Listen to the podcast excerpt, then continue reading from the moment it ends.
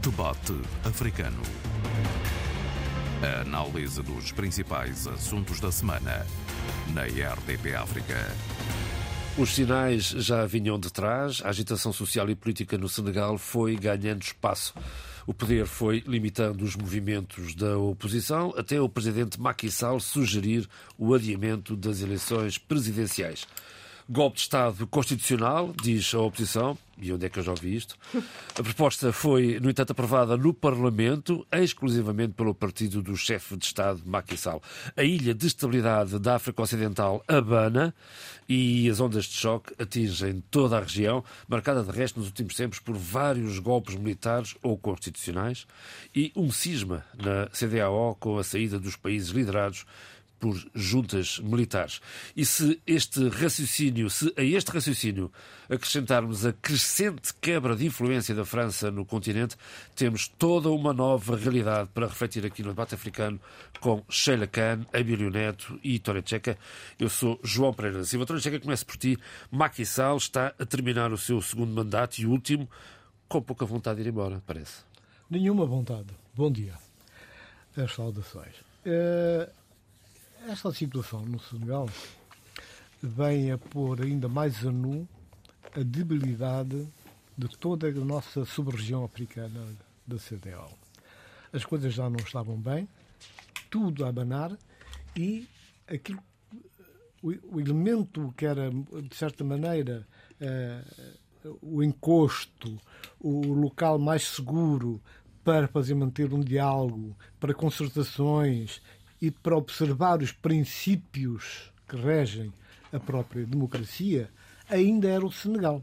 O Senegal granjeou, foi granjeando essa, esse estatuto, muito mercê de chefes de Estado, de gabarito, independentemente das suas posições político-ideológicas, mas que eram homens de cumpridores de sua palavra, homens de compromissos, e o, cujo, elemento, cujo elemento principal nesta, neste mosaico era o Leopoldo Sédar Senghor, que eh, muito à francesa, que ele fazia orgulho portanto, de, dessa cultura francesa, inclusive da sua costela também lusófona, né? porque uhum. dizia ele, Senhor vem do Senhor, eu sou de origem portuguesa, os meus passados eram de origem portuguesa, por aí fora. Mas a verdade é que ele foi capaz de navegar em águas turvas muitas vezes, mas ele foi sempre capaz de manter uma certa verticalidade, palavra dada era palavra para cumprir, e todos os compromissos que ele tinha com os seus pares eh, no país eram também, de certa maneira, eh, cumpridos à risca e no plano externo foi granjeando um prestígio enorme. E tudo isso criou um bocado essa ideia do Senegal, acima de qualquer suspeita, eh, seguidor dos princípios democráticos, dos valores que perfilam aquilo que é o, uh, os direitos humanos e que, na verdade, na primeira oportunidade surge agora um precalço muito, muito, muito, muito grande. E a tal ponto que especialistas uh, se, uh, sobre o Senegal, sobre o CDAO, como o Paul Simon Andi, que é o diretor regional do Instituto de Segurança, ISS, eh, diz que o Senegal está a um passo de se tornar eh, numa autocracia e isso abre a porta à possibilidade de um golpe de Estado, um golpe militar.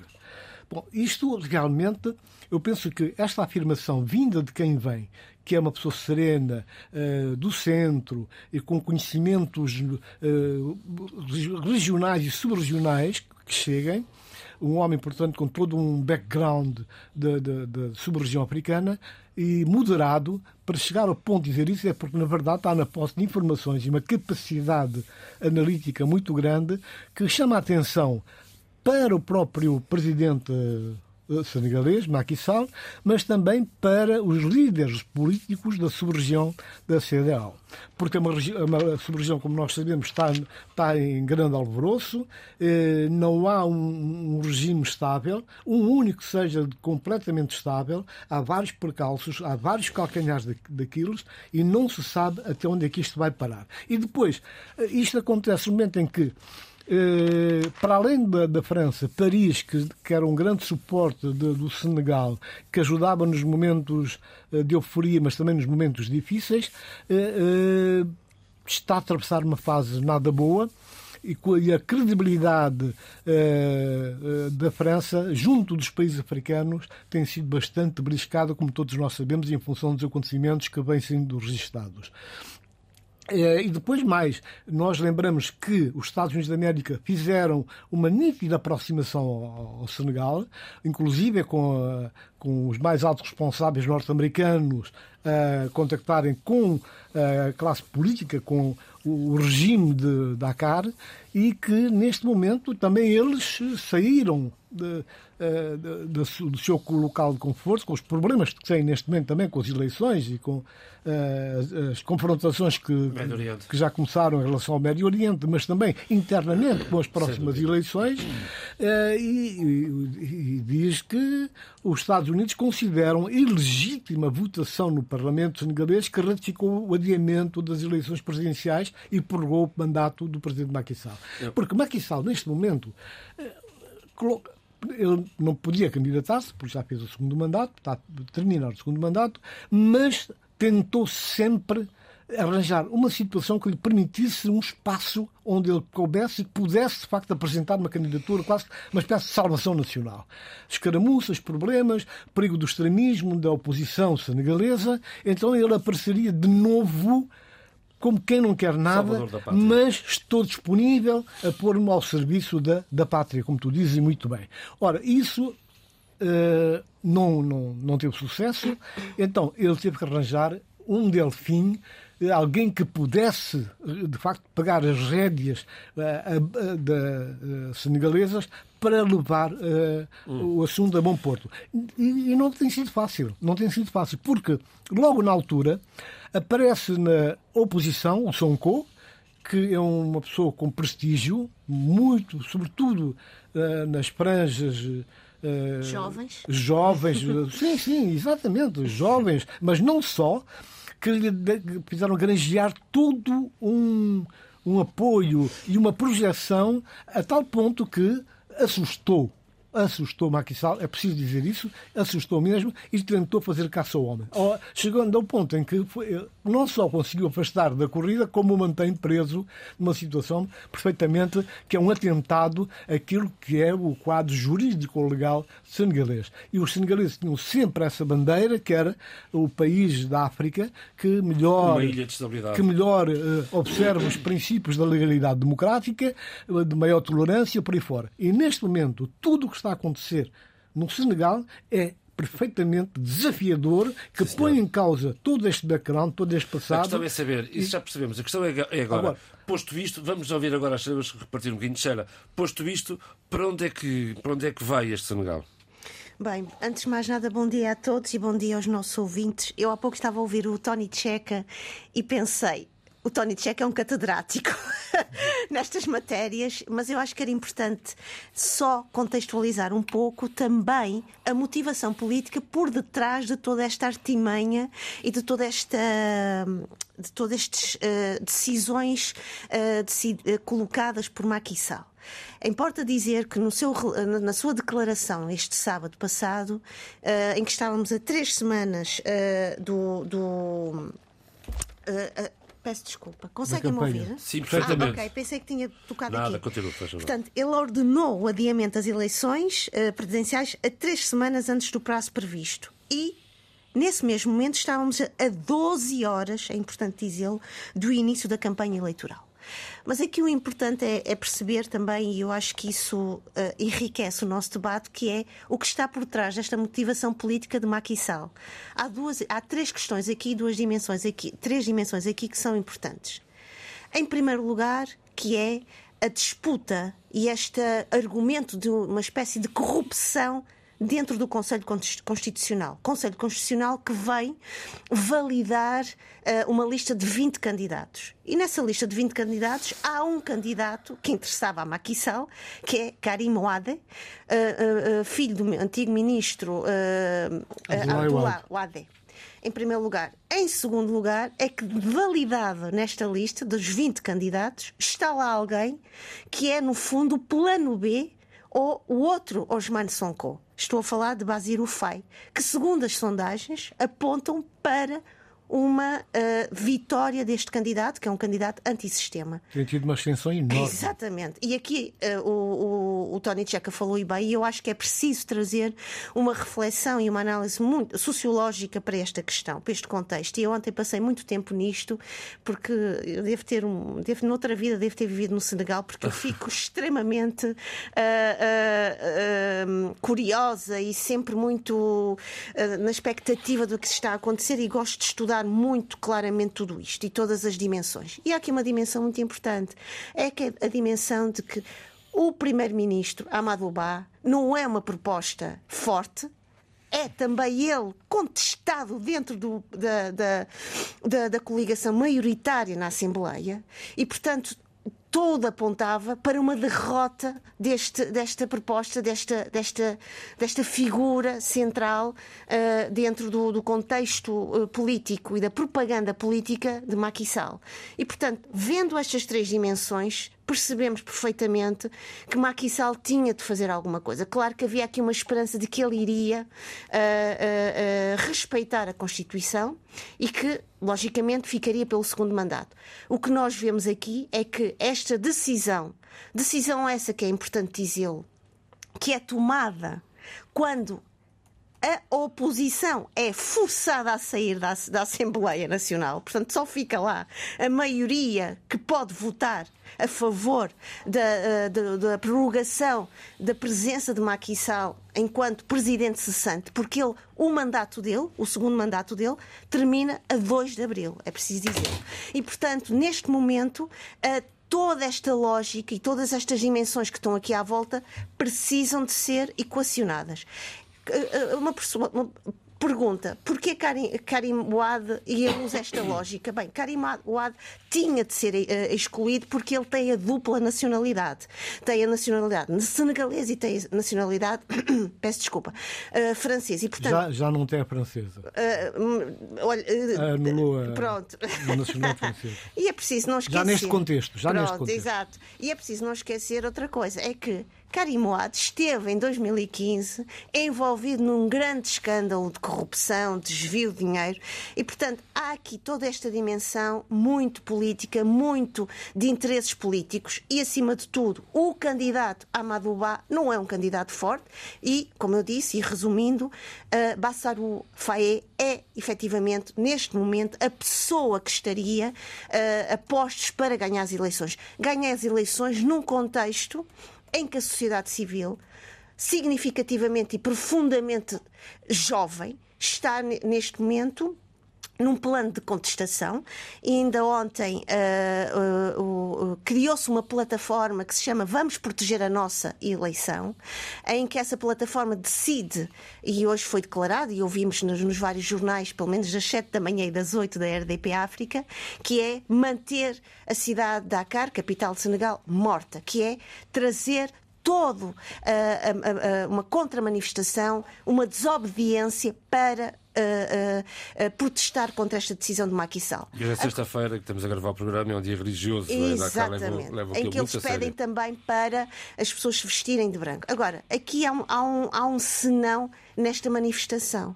É que Macky Sall pode usar também este argumento de convulsões sociais, desobediência civil, para dizer não, eu tenho que me manter no cargo, nós temos que, neste momento, adiar tudo porque é preciso apaziguar esta situação de convulsão social. Isso é um travão às quatro rodas completamente. Ora bem, portanto, há aqui várias situações, vários argumentos que temos de estar continuamente uh, uh, uh, vigilantes. Duas, só duas coisas.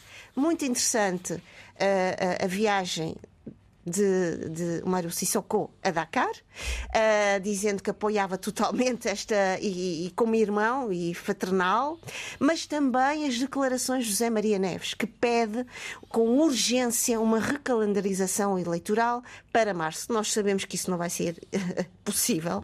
E também a reunião, a Cimeira Extraordinária da CDO, que ocorreu ontem, e que até ao momento não há qualquer uh, declaração oficial pública sobre o que se passou e sobre o que se decidiu. Portanto, é importante também ver as reações das várias uh, entidades e parceiros internacionais sobre esta situação. Abílio, para onde vai este Senegal? E agora preciso perguntar para onde vai esta CDAO já agora. Já agora. Mas bom, vamos começar pelo Senegal. Era importante que a ilha de estabilidade uh, política e democrática da África Ocidental e do continente que nesse ciclo tenebroso de eleições que vão acontecer em África era importante que as coisas corressem bem no Senegal agora, logo de início. Porque é a, a, são as segundas eleições eh, do início do ano. Primeiro tivemos Comoros, uhum. eh, que não correu tão bem, mas correu. Uh, e as duas anteriores do final do ano foram uh, autênticos desastres, uhum. tanto na República Democrática do Congo como no Zimbábue. Uh, para sermos claros, não vamos voltar a essas duas, que já deram sinais muito. Um, quase que trágicos da realidade institucional, mais democrática institucional no continente. E agora havia grandes expectativas depois das primeiras eleições de Comoros, que são umas meras ilhas, pequenas ilhas, que são insignificantes, mas que vale a pena, insignificantes do ponto de vista mediático, mas que valeria a pena olhar para aquilo que lá se passou para compreender a importância do que se deveria ter passado no Senegal, até porque os dois presidentes eh, são os últimos dois presidentes da União Africana. Uhum. É preciso dizer isso. Macky Sall foi o anterior e agora está o presidente Azalia Soumani, que é o presidente eh, das Comores. Eh, o interessante compreender aqui, do ponto de vista eh, continental, como eu disse, eh, e remetendo um pouco para o início nas Comores, nas Comores o que é que aconteceu? Muito brevemente. O presidente Azali Assoumani é um militar que deu um golpe de Estado em 98, 99. em 2000, muito pressionado, democratizou o regime como se lembram, e lembramos todos, Comores, desde a, sua, desde a sua independência, 75 até agora, teve 20 golpes de Estado, uh, dizer que, uh, naquela altura, uh, avançou-se para uma democratização, como era a Constituição em 2001, o presidente golpista candidatou-se, pôde candidatar-se e ganhou as eleições de forma democrática e limpa, e aí não há, não há questão nenhuma. Mas a sua primeira preocupação, eh, quando passado os seus mandatos, fez aquilo que o Max Sall quer fazer agora. Prolongar que é alterar a Constituição, a Constituição para prolongar, para prolongar o, o, os, os mandatos. Como é evidente, a coisa correu mal, teve que sair da política pressionado outra vez, mas regressou com uma nova Constituição já em 2009 para ser o presidente eh, das Comores de forma democrática e outra vez, repito, limpa. Mas nessa segunda passagem, ele já vai no terceiro mandato e é o presidente da União Africana. E já alterou outra vez a Constituição em 2018 para poder, eh, de certa forma, continuar a estar no poder. A questão é a seguinte: como pode a União Africana eh, reagir a uma situação dessas quando o seu presidente, o presidente Azali Assoumani, fez exatamente é? o mesmo, fez, para além de ser golpista, fez exatamente o mesmo que o Macky Sall quis fazer e não teve a coragem para fazer e que agora, em desespero, porque compreende, e disse bem a Sheila, e o Tony Checa que o seu candidato não vai ganhar essas eleições, o que é que faz? Uh, faz exatamente o mesmo que o presidente Azali Assoumani fez nas Comores, fora outras coisas que ele fez nas Comores. Essa reflexão, que é a reflexão profunda que temos que fazer dentro do continente, tem, tem que ser feita a partir desse olhar. Sobretudo quando a cimeira ordinária uh, da União Africana, está daqui para 10 dias, ou um pouco menos do que isso, tem como lema e documento central de reflexão e de decisão exatamente eh, a paz, a integração regional, desenvolvimento e desenvolvimento democrático. Bem, posto isto, não querendo ir eh, a especificidade daquilo que está a acontecer eh, na, na, na, no Senegal, de momento não o quero fazer, à espera dos próximos desenvolvimentos, nem sequer quero trazer para aqui as pressões externas que estão a ser feitas, que são muito interessantes de compreender essas dinâmicas, e os meus colegas também já lhe levaram algumas, mas também interessa, porque a Sheila chamou a colação aqui, eh, compreender como é que a CDO está ou pode reagir perante uma situação deste género. Não pode. Então, como não pode, como não pode, as reações têm vindo de forma muito interessante eh, dos países. Eu não vou entrar nos outros países, há países com posições muito interessantes, países que têm relações próximas com o Senegal, mas que estão eh, claramente a pressionar Macky Sall a não tomar essa decisão. E, e achei muito interessante uh, as palavras, uh, curiosamente, hein? tanto do presidente de Cabo Verde como do presidente da Guiné-Bissau. Como o presidente da Guiné-Bissau. O Cabo Verde Uh, o que pede, resumindo, é que não se alongue as eleições para 15 de dezembro, mas que façam-nas já em, em março confiando nas instituições do país. Para quê? Para garantir que o Senegal não seja o mau exemplo do início das eleições, ciclo eh, do ciclo, terrível ciclo, tenebroso ciclo eleitoral do continente, porque senão pode passar a ser eh, a barra, a, exato, a barra de medir uh, para tudo o resto. E aqui, muito bem, mas mesmo muito bem, o presidente de Cabo Verde, uma vez mais. Segundo, muito interessante também. Que não esteve presente na Cimeira. Exato, mas muito interessante também a posição do presidente, do presidente da Guiné-Bissau, muito curiosamente. Não toma deliberadamente lado nenhum. O que faz é abrir as portas, que é fundamental isso numa altura deste género. E eu di, tive a oportunidade de dizê-lo na RTP África, no caso da Guiné-Bissau também. O interessante é que ele não se abriu, no seu próprio caso, para esse tipo de abertura para o diálogo, digamos, não é? Mas ele propõe uma solução interessante que é eh, assumir-se como um possível mediador porque conhece o, o, o, os personagens uh, em, em, jogo e conhece eh, a raiz da conflitualidade. E ele assume exatamente isso. E é importante em momentos desses que líderes africanos uh, que estão naturalmente institucionalmente comprometidos com a situação, que assumam também esse lado. Uns pressionam em determinado sentido e outros criam, criam vias uh, de diálogo e, e, de possibilidades de pontes para não se quebrar tudo e para não se dar, sobretudo, uh, flanco a hipótese de uma reação militar, que é a última coisa que se quer que aconteça no Senegal nesta altura. Reação militar e consequente tomada de poder por alas mais radicais que já começam a existir uh, dentro do, do, próprio Senegal. Os militares têm estado recuados, tanto quanto julgo saber. Até agora estão recuados, estão acantonados, a estão à espera sim, sim. de ver como é que este eh, problema vai evoluir. A, a questão que se coloca aqui é que não é qualquer um que pode ser mediador deste conflito. Não é? O Sissoko teria facilmente o agremã do Macky Sall, mas em relação a, aos outros, não, do ainda imenso. Teria, ainda teria. Não, mas foi. Mas foi do, já tiveram melhores dias, a relação deles já foi melhor. Eu penso que. Essa... só dizer o seguinte: foi muito interessante ouvir o presidente Maru Sissoko Embalo a, a reclamar. Uh, a sua origem do Casamance para. Quer dizer, isto, isto, isto, isto, é um detalhe da estratégia, da abordagem do diálogo que ele pretende fazer mas eu vou pelo lado do Tony Checa, que não é fácil ele assumir uma, uma, uma mediação deste género. Essa, essa origem casamancense é uma novidade. Mas foi o que ele disse, não é? Pois, pois, é uma novidade de última hora. Os embalões de Casamansa são conhecidos, não é? Pois, mas uh, bom, isto é um outro problema que a gente pode vir a discutir num outro programa, porque só esse assunto vai demorar muito mais tempo.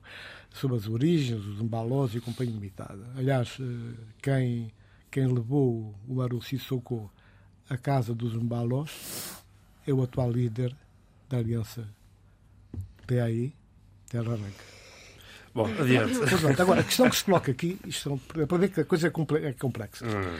A questão que se coloca aqui é que o que é que anima o presidente Macky Sall? É o poder pelo poder? Não tem confiança nos outros? É muito mais do que isso porque há, há interesses enormes. Não podemos esquecer que nos últimos tempos, agora no final, final do mandato de Macky Sall, foram descobertas riquezas ah, minerais, mas de grande volume e de qualidade ímpar, a norte.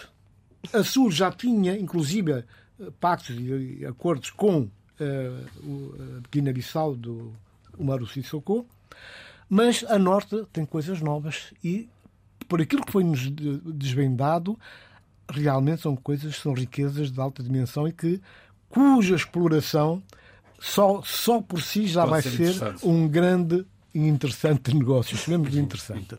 Portanto, tudo isto faz, faz animar e reforça a vontade e a sede deste homem que inicialmente parecia uma pessoa desapegada ao poder e que estava ali em serviço da pátria, mas que aos poucos foi revelando nos negócios de petróleo, questões de fronteira, na relação com a Mauritânia, com a Gâmbia, eh, tudo isso foi mostrando um outro líder senegalês. Não é?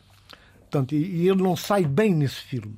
São, são filmes perfeitamente que põem em causa e que acabam por beliscar demasiadamente essa figura do homem cordato, do político, que tem um como desejo único servir a pátria, servir a nação, eh, a nação senegalesa. Por isso é que os grandes especialistas senegaleses, eu não tenho memória de um único, estive a ver estes dias todos, um único dos académicos, dos analistas senegaleses, do centro ou de direita, que esteja do lado do Macky Sall nesta que eu chamo uma aventura perigosa. Perigosa porque a possibilidade de uma intervenção militar não está fora de, de questão. Fala-se muito e os conhecedores do, dos meandros da funcionalidade, das sensibilidades senegalesas, admitem como uma hipótese muito séria e que, caso as posições se extremam mais um bocado, eles serão capazes de entrar em ação, nem que seja por pouco tempo, para repor a normalidade e fazer com que as eleições sejam cumpridas já o mais depressa possível. Não acredito que o prazo com a idade agora seja possível, porque já se perdeu algum tempo e é preciso não só uh, calendarizar, mas como, portanto, passar a ideia de uma normalização uh, política senegalesa. Uh, Sim. Tony Check, vou atrás um pouco das tuas palavras, hum. porque um dos analistas que eu, que eu tive a oportunidade de ouvir e de ler dizia exatamente aquilo que estás a dizer. Como o poder e a política andam, andam de mãos dadas Nossa, e os interesses, uhum. uh, os interesses uh, em, em termos de negócios por assim dizer, são tão importantes. E um dos analistas dizia mesmo exatamente isso, que é um candidato antissistema, como Osman Sonko e neste caso Basiru Faye, uh, iria rasgar os acordos petrolíferos que o Senegal tem, por exemplo, com Mali, Burkina Faso, Níger. E isto é importante também uh, referir. Mas há pouco o Abilo estava, e eu não quero desviar-me da nossa, da nossa reflexão, mas eu acho que isto é importante uh, trazer para, para o nosso debate. Há pouco o Abel estava a dizer que gostou imenso das declarações do José Maria Neves eh, e que eu gostei. Mas eu não concordo com. Não sei onde ele quis chegar quando ele diz do perigo de grupos extremistas porque nas, nas, várias declarações ele diz isto. Isto chama-me a atenção, porque isto é também anular e desvirtuar e desmerecer a capacidade que a cidadania senegalesa tem para atuar no momento que é o momento de inconstitucional perante a sua democracia e perante as expectativas de que essa democracia, e é preciso dizer que isto, eh, desde a sua independência, que Senegal, desde 1963, eh, que nós não vemos este tipo de situação no Senegal. Ou melhor, o Senegal está, no fundo, a estilhaçar um legado histórico de memória completamente para as suas gerações. E, portanto, quando alguém, e aqui e publicamente as pessoas me escutam, eu normalmente não vou contra as declarações de José Maria Neves, porque eu costumo achar que ele é bastante ponderado e bastante clarividente nas suas observações, mas eu não concordo que este é o momento também de, de nós termos o cuidado perante a sociedade civil senegalesa, não achar que vamos cair em grupos extremistas. É preciso também dar uh, voz, porque muitos dos intelectuais estão nesta plataforma de, de manifestação contra o que está a acontecer em, em, em, no Senegal intelectuais, o setor da educação está fortemente envolvido nisto. Uh, grupos religiosos, grupos da sociedade civil. E, portanto, eles que nos escutam, ou que cuja a nossa comunicação e mensagem vai sendo uh, uh, propagada, um dos pedidos que esta plataforma faz é que a própria diáspora se possa uh, uh, imiscuir no sentido de um compromisso e de um dever de responsabilidade perante o que está a acontecer no Senegal. E nós sabemos que o que está a acontecer no Senegal também é importante para outros países. Basta ouvir ontem que uh, a África do Sul está, vai ter eleições aqui agora em maio. Já há uma série de confusões na África do Sul. Gente a passar de um lado para o outro, gente do ANC a passar de um lado para o outro. Portanto, e nós, novamente, eu chamo a atenção para isto, não é para nós, mas para a nossa reflexão. Nós temos sociedade, sociedades que são profundamente jovens, que têm uma expectativa cuja sua geração anterior não tem. Tem linguagens e tem no seu horizonte de vida sonhos, projetos que as antigas gerações não têm. A Sall não faz parte desta geração atual. Sall faz parte de uma geração, e é importante dizê-lo, que quer uh, corromper esta ideia de democracia, corromper esta ideia de partilha de poder e de um poder que seja renovado. E tudo o que está a ser feito, e as nossas organizações que estamos a ver, não estão a, a, a trabalhar para isso. Uma das questões, por exemplo, que, que, que eu ouvi ontem é que a diplomacia francesa foi muito subtil e muito silenciosa nisto. E, curiosamente, a, a, a chefe da diplomacia senegalesa dizia estamos a isto é uma lógica interna política que nós estamos a tratar. Não, isto é uma lógica interna, não só política, é uma lógica para o continente e também para a diáspora e para o que está a acontecer no mundo. Porque o mundo também está lá dentro e o mundo vai entrar para uh, uh, dialogar com isto. Os Estados Unidos mostraram de uma forma muito clara, muito aberta, que este foi um, um ato ilícito. A União Europeia dizia pede a recalendarização, mas os Estados Unidos foram determinantes na sua posição. E eu acho que era importante, voltando ao que eu estava a dizer, que este momento também é relevante para as mensagens e para as declarações que nós, que não somos nós, fazemos perante o que está a ocorrer no Senegal. Oh, Sheila, uh, vou só introduzir aqui um elemento que pode ajudar a perceber as declarações do presidente da Cabo de Cabo Verde. Verde.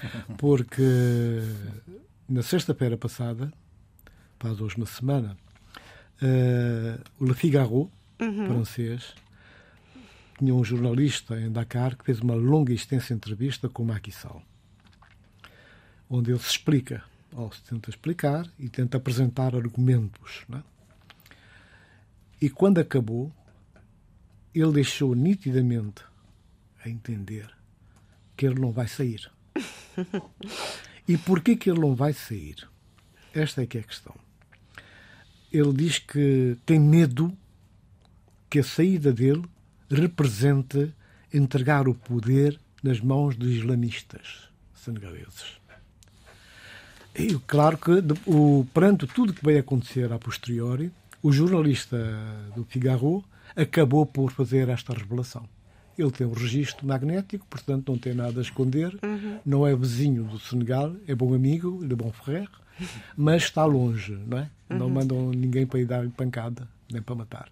Portanto, isto ajuda a perceber bem eh, como é que todo o ambiente está envenenado, inclusive uhum. com os parceiros, aqueles que são os mais próximos e que têm sido úteis ao Senegal, não digo só ao Macky Sall, ao Senegal nos momentos mais difíceis, claro. e que neste momento não ser usados estão a ser manipulados. Não é só a imprensa senegalesa, aquela que é amiga do Macky Sall e do regime, mas são os amigos, os países, inclusive, não estão satisfeitos nem sequer com o posicionamento de Paris, porque Paris foi longe demais para o gosto do Macky claro, Sall. Não é? claro, Portanto, claro. Tudo isto faz crer que as coisas são muito mais complicadas. Adeus. Eu só deixar aqui uma palavra a propósito do, da, da, abordagem do José Maria Neves, eh, que eh, eu trouxe aqui, e trouxe aquelas palavras especificamente, porque não tive o mesmo entendimento que a Sheila. A Sheila está eh, a ter um entendimento que é um entendimento, enfim, o entendimento normal, digamos. E o meu será normal. O, o da Sheila é normal porquê? Porque, de facto, existe essa ideia de colar-se eh, parte do, do, da oposição mais relevante, mais jovem, mais dinâmica, mais trepidante, se quisermos, uh, ao Macky Sall, uma, uma, uma espécie de radicalismo uh, de juventude, radicalismo ideológico e até, em alguns aspectos, radicalismo religioso. Mas a questão não tem que ver, uh, na minha perspectiva, só com, com isto. Não tem que ver só com isto, não. Não tem nada até que ver com isto. Tem mesmo que ver, e eu aconselho os nossos ouvintes uh, a lerem uh, o número especial uh, do Jornal Africano sobre o terrorismo. Está no, na, na página da União Africana e faz parte dos documentos oficiais para a próxima cimeira. E, e, e, como uh, se está a expandir a partir do Sahel para a costa ocidental africana. E, de facto, uh, Senegal é um dos alvos uh, dessa, dessa expansão. Esse é o grande risco para o Senegal hoje. E essa instabilidade e provocada e essa instabilidade provocada por Macky Sall, que tem essa, essa ideia, essa ubris, essa ideia quase que messiânica, agora ultimamente, porque ele não era nada assim de início, de que está para salvar o país, o país é a pior ideia e é a pior ação que se pode ter para conter, eh, conter eh, a expansão do radicalismo ou de qualquer tipo de radicalismo. Sim. O que se tem que fazer é consolidar as instituições, reforçá-las eh, de forma clara e objetiva e apostar em que elas funcionem, não é debilitá-las como o Macky Sall está a fazer agora. O sinal de Zé Maria Neves, na minha perspectiva anómala, como disse, vai muito nesse sentido e eu não tenho grandes dúvidas que vai nesse sentido. É? Aqui há uma questão importante. Macky Sall errou duas vezes. Errou Só. duas vezes, não, pô, golpes mortais. Uma delas foi na escolha do, do candidato. O seu candidato, exatamente. Mamadou é uma figurinha para o mandado que não tem expressão no mundo da política senegalesa, no mundo normal a vida senegalesa. Portanto, é um movimento que ele pôs lá porque vai, se ele fosse às eleições e ganhasse, seria, portanto, um, Derrotado. um passo. Não, seria a mão do Macky Sall dentro do, do, do regime.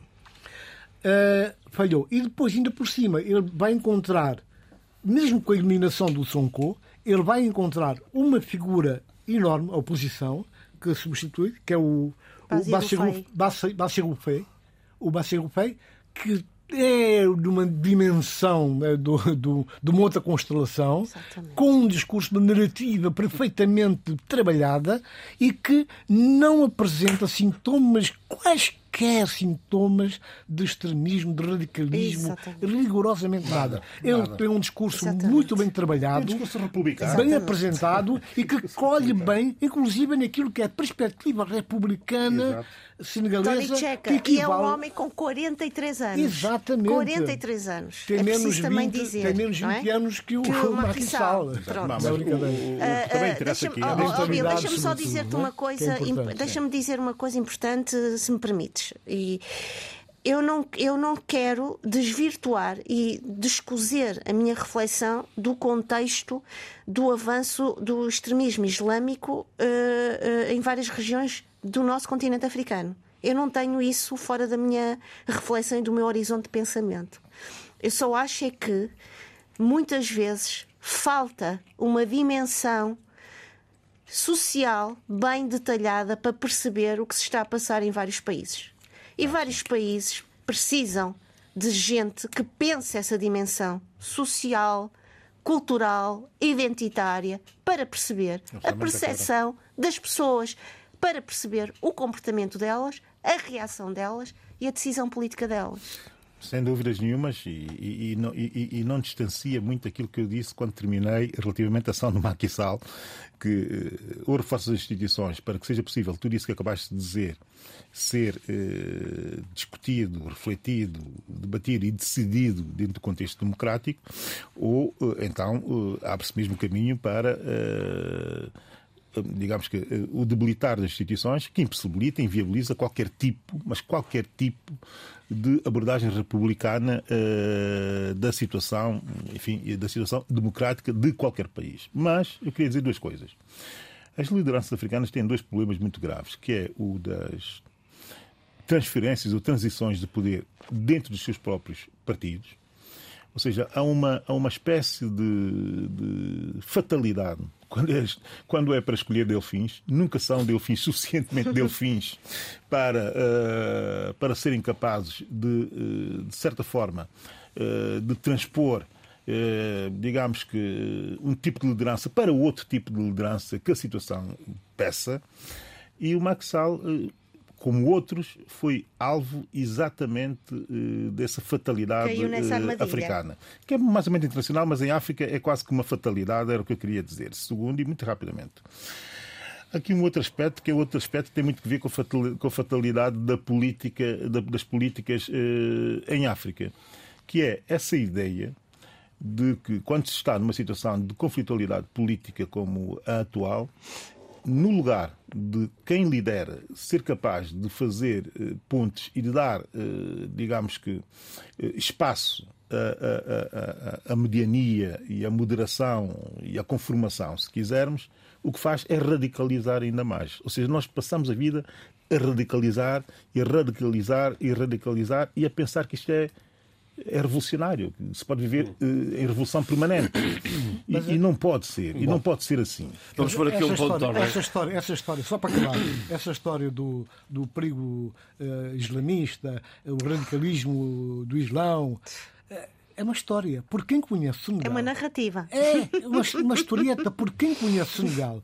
Toda, toda, toda organização uh, é feita de uma forma muito conhecida e muito clara, muito evidente. Sim, sim.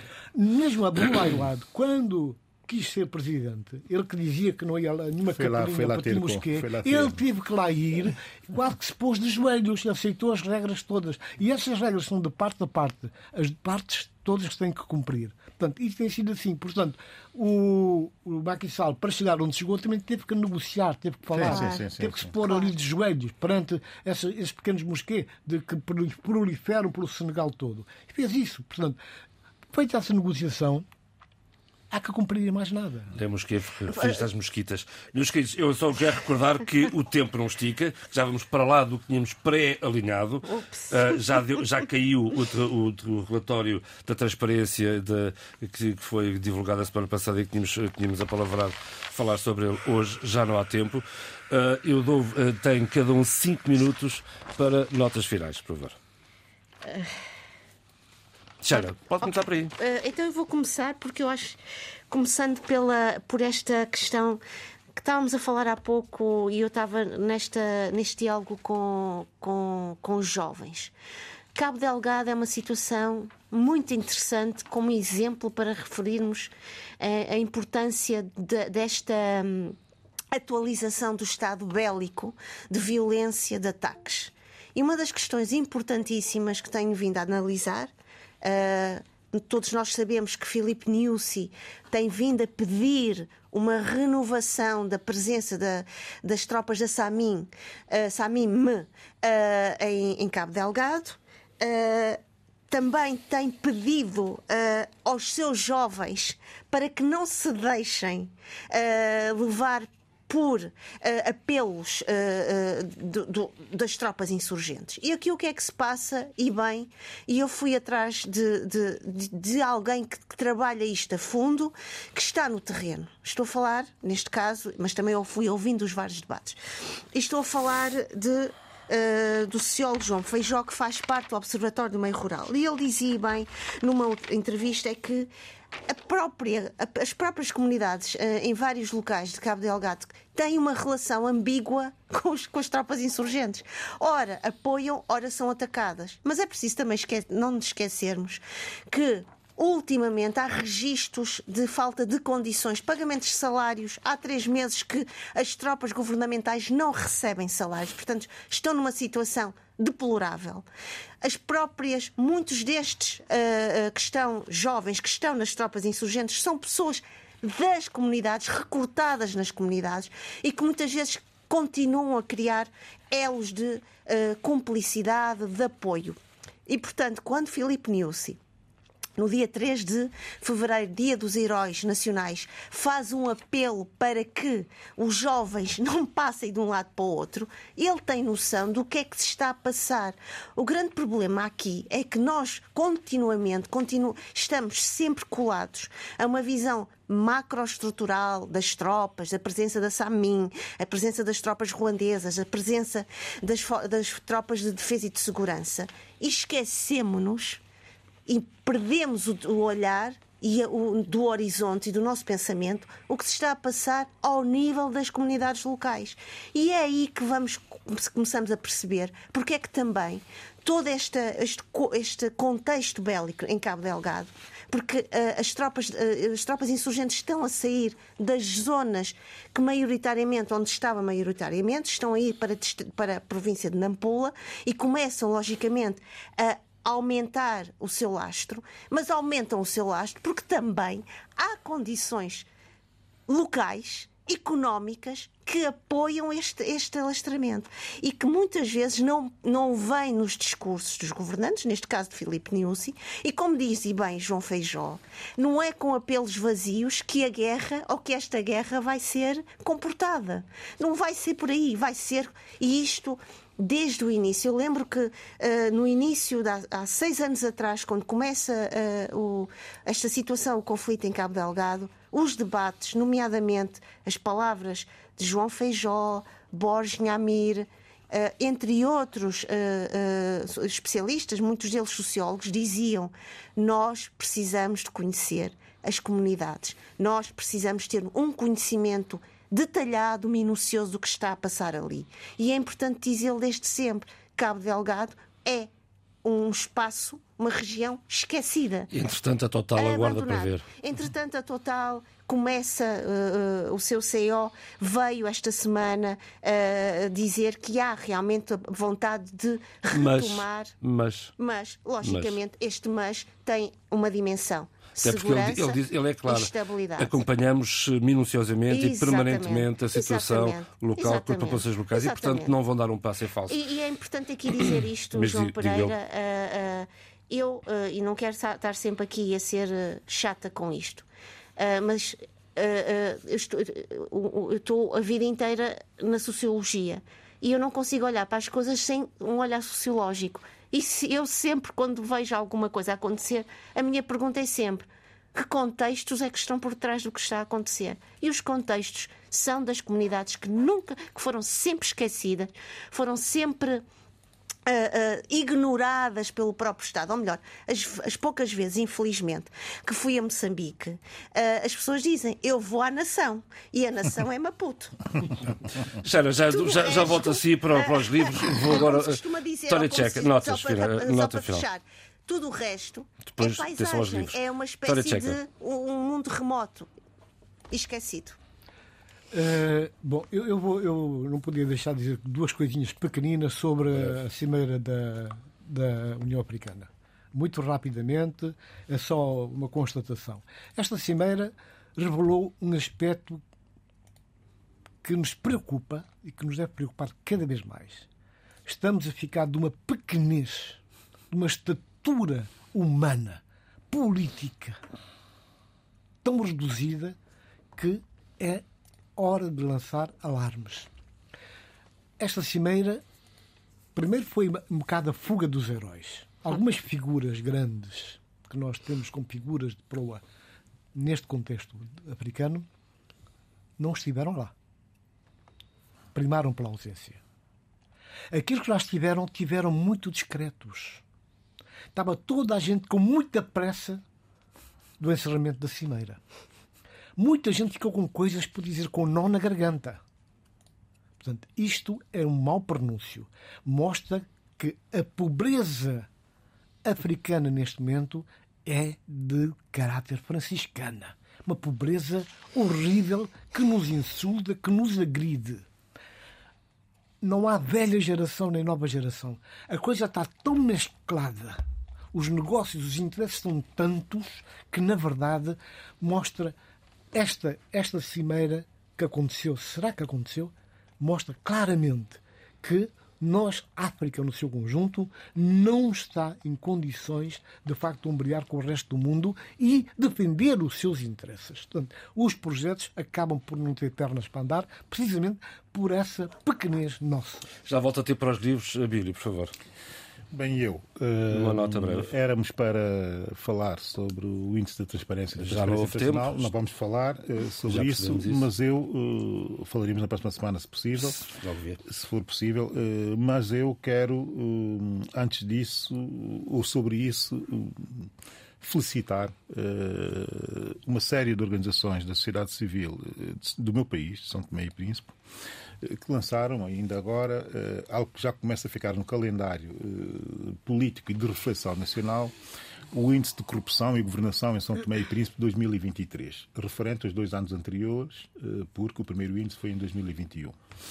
Eu quero deixar essa nota. Eh, a rede da sociedade civil para a boa governação, portanto, da Federação das ONGs em São Tomé e Príncipe, Associação para a Cooperação entre os Povos, eh, as mulheres juristas e todos colaboraram e que se juntaram para criar um documento que é um documento verdadeiramente estruturante. eh, no momento em que nós não conseguimos dar saltos qualitativos e muito menos quantitativos, aliás, está muito claro no, no documento, relativamente ao combate à corrupção, eh, pelo menos esse, temos aqui um documento que mede eh, com um método muito interessante, porque é muito local, é na base de entrevistas a personalidades e não a inquéritos de opinião, que é como é feito no caso da Transparência Internacional e são 100 pessoas que são entrevistadas, eh, uma entrevista muito focada para aspectos muito específicos e que tem que ver com a corrupção, o lado qualitativo e o lado quantitativo da, da corrupção.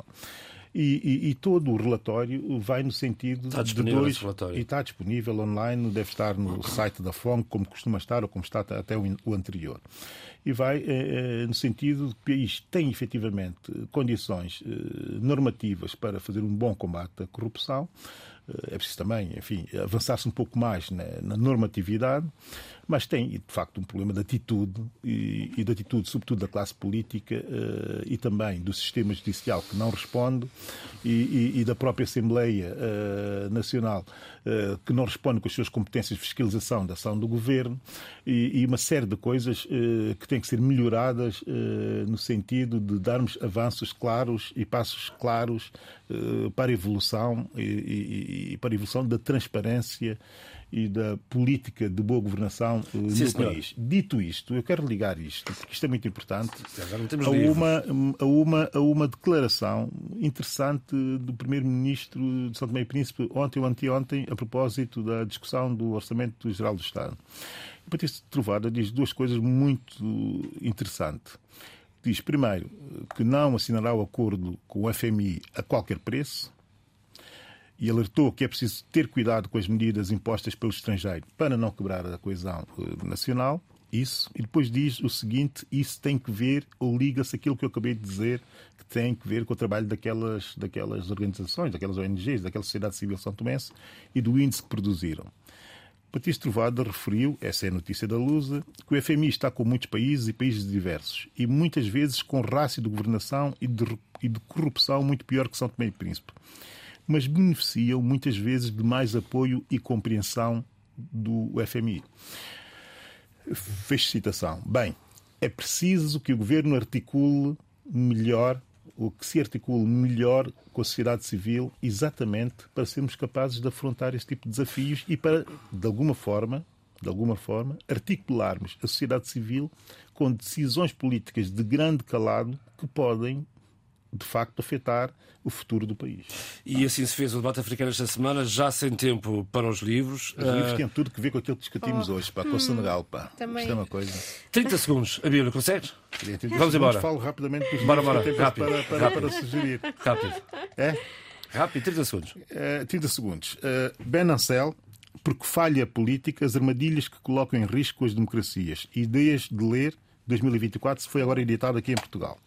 O segundo livro, eu já trouxe aqui a versão em inglês, que foi tá. a que eu li, original. Sergei Guriev e Daniel, Daniel Tresman, está agora traduzido para Portugal. Leiam, por favor, que é um grande livro. A ditadura adaptada ao século XXI, como os novos Muito tiranos bom. se reinventaram da desassossego. Sheila, 30 segundos. Muito rápido e também tem a ver com o Senegal. Mateo Garrone, realizador de Eu Capitão, filme eh, concorrente ao Oscar 2024 para melhor filme estrangeiro.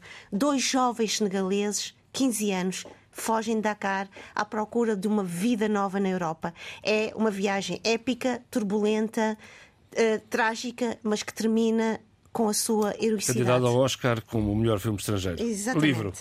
Livro, rapidamente. Não, uh, não livro. Uh, só rapidamente, vejam, ouçam o, o podcast com Zia Soares em Memória da Memória.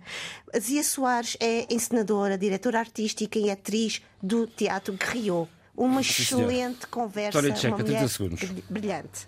Apesar Concordo, da, apesar, apesar da histo- histo- historiografia portuguesa da Revolução tender a tratar o regime do Estado Novo como o seu regime como se fosse um assunto interno do retângulo eh, de- português, a verdade é que há outras versões, há outras formas de ler. O livro 25 de Abril começou em África, assinado por António Simões do Passo, Roberta Della Santa, Palmela Pérez Cabreira, Raquel Varela e Jorge Fontes, o 20 o 25 de Abril começou em África é um livro altamente recomendável, sobretudo neste contexto que nós estamos a viver. E agora sim, comemorações 25 de e agora sim fica por aqui o debate africano com o apoio técnico de João Carrasco, o apoio à produção de Paula Seixas Nunes. Fique bem. Debate africano. A análise dos principais assuntos da semana na RDP África.